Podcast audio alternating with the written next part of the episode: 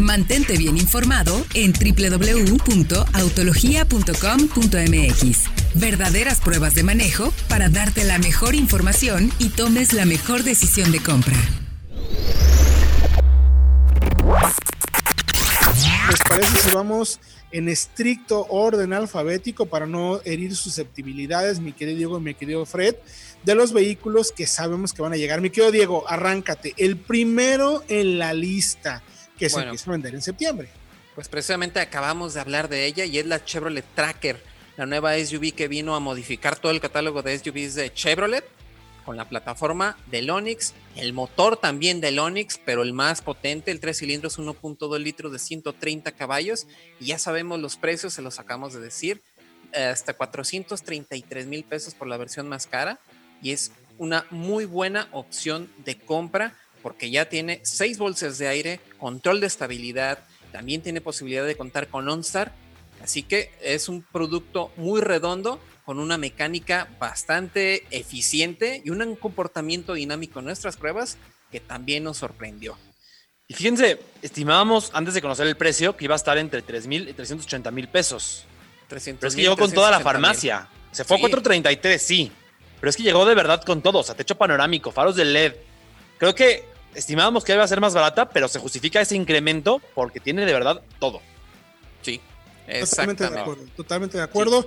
Es la camioneta pues más equipada del segmento. Tiene todo. De acuerdo. Absolutamente de todo, ¿no? y seguimos con la Hyundai Creta. Esa que, que ya está confirmada también. Ya no lo confirmaron. Porque después del lanzamiento del Rani 10, Juan Carlos Ortega, director de mercadotecnia de Hyundai en México, nos confirmó que llegará este año a México. La Creta 2021, nuevo diseño, nueva plataforma, de hecho la comparte con la Celtos. Y aunque la actual tiene buen equipo de seguridad, ya se siente vieja, la verdad se siente antigua.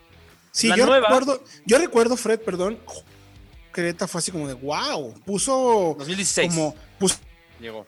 Y eh, obviamente es lógico, ¿eh? O sea, esto, esto de criticar a la marca no es porque sí, no.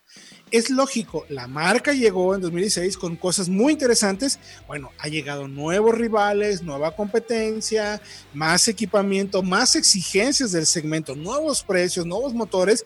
Pues es normal que se vayan quedando un poquito atrás los que van marcando la pauta y ahora llega nuevamente la Creta, que yo me atrevo a decir, mi querido Fred, mi querido Diego, va igual otra vez a poner las cosas muy interesantes en ese segmento, ¿no?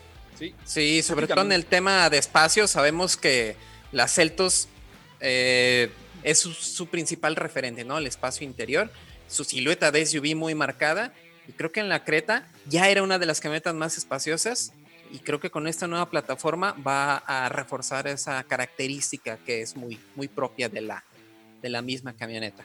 Y, creo que además la apuesta visual es interesante porque es muy como la, muy como la Santa Fe esta, esta parrilla muy robusta. El interior tiene una pantalla enorme, vertical, táctil, como la del nuevo Elantra. Y bueno, podrá venir con motores 1.6, el que ya conocemos, o incluso el 1.4 turbo de las Celtos.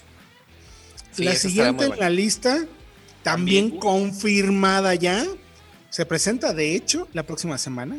Septiembre. Próximo miércoles, perdón, en dos semanas. Dos En dos semanitas se presenta la nueva 2008, que no la hemos visto en persona, porque se presentó en octubre y no ha habido salones. a los que pudimos ir, a lo mejor si hubiéramos ido a Ginebra, seguramente la hubiéramos visto. Pero bueno, 2008 de Peugeot, mi querido Diego Risueño. Exactamente, la nueva generación de la SUV subcompacta de Peugeot estrena plataforma y también todo el tema visual que también vimos con el 208, que yo creo que es una revolución visual bastante interesante, sus faros de LED con estos colmillos que van hasta hacia la parte baja de la fascia. Y la verdad yo creo que es muy buena opción con esta plataforma CMP, que sabemos que le integran la 3008 y la 5008. Además de con el nuevo iCockpit, con la visualización tridimensional en el cuadro de instrumentos, creo que va a ser un referente en cuanto a refinamiento, así como sus hermanas mayores lo hicieron en el segmento superior.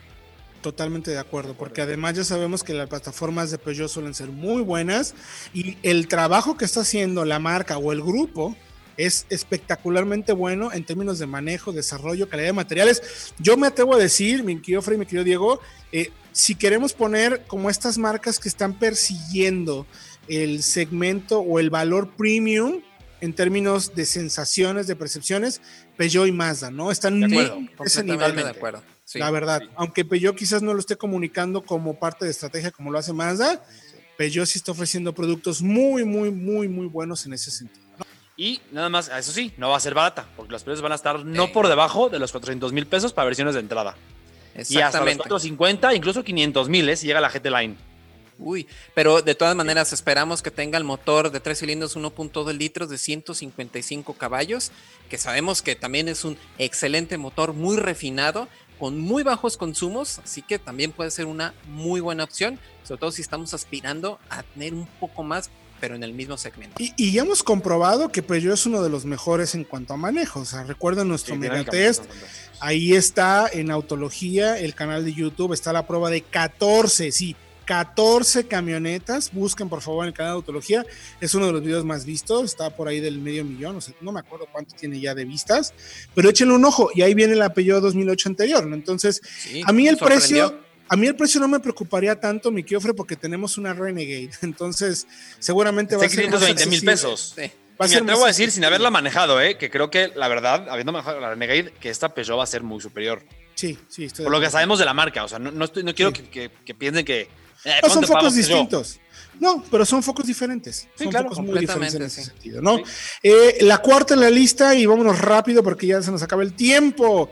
Renault Duster, que sabemos que en México es un exitazo, Fredo. Sí, porque es la sub más barata del segmento. Eh, así lo ha sido desde que llegó a México y eso la ha distinguido y la ha hecho muy popular.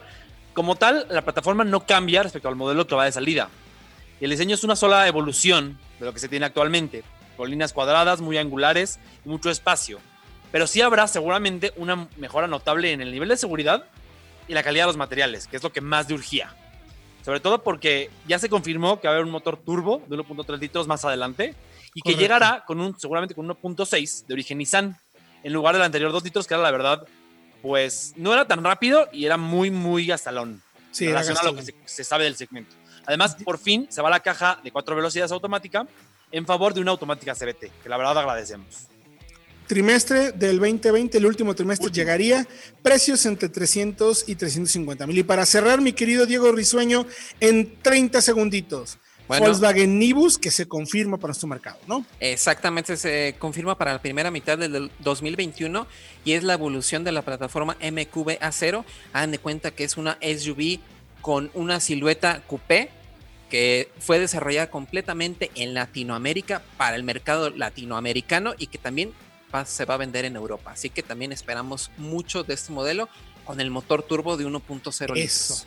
Eso va a estar bueno, llega con el motor turbo cargado, que es uno de los puntos, me parece, más interesantes.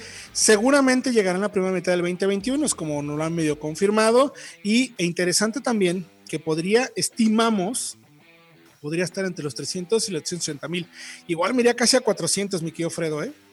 Seguramente lo que pasa es que dependerá de cómo la posicionen dentro de la gama. Está ahí la T-Cross, que es casi del mismo tamaño, incluso es un poquito más grande que la T-Cross. Pero tiene motor turbo, la T-Cross no. hay que ver cómo la acomodan. Va a ser muy interesante. Yo creo que, va a estar por debajo, eh, incluso. Al menos en versiones de acceso. Vamos a ver. Vamos a ver si le damos al clavo toda la información www.autologia.com.mx.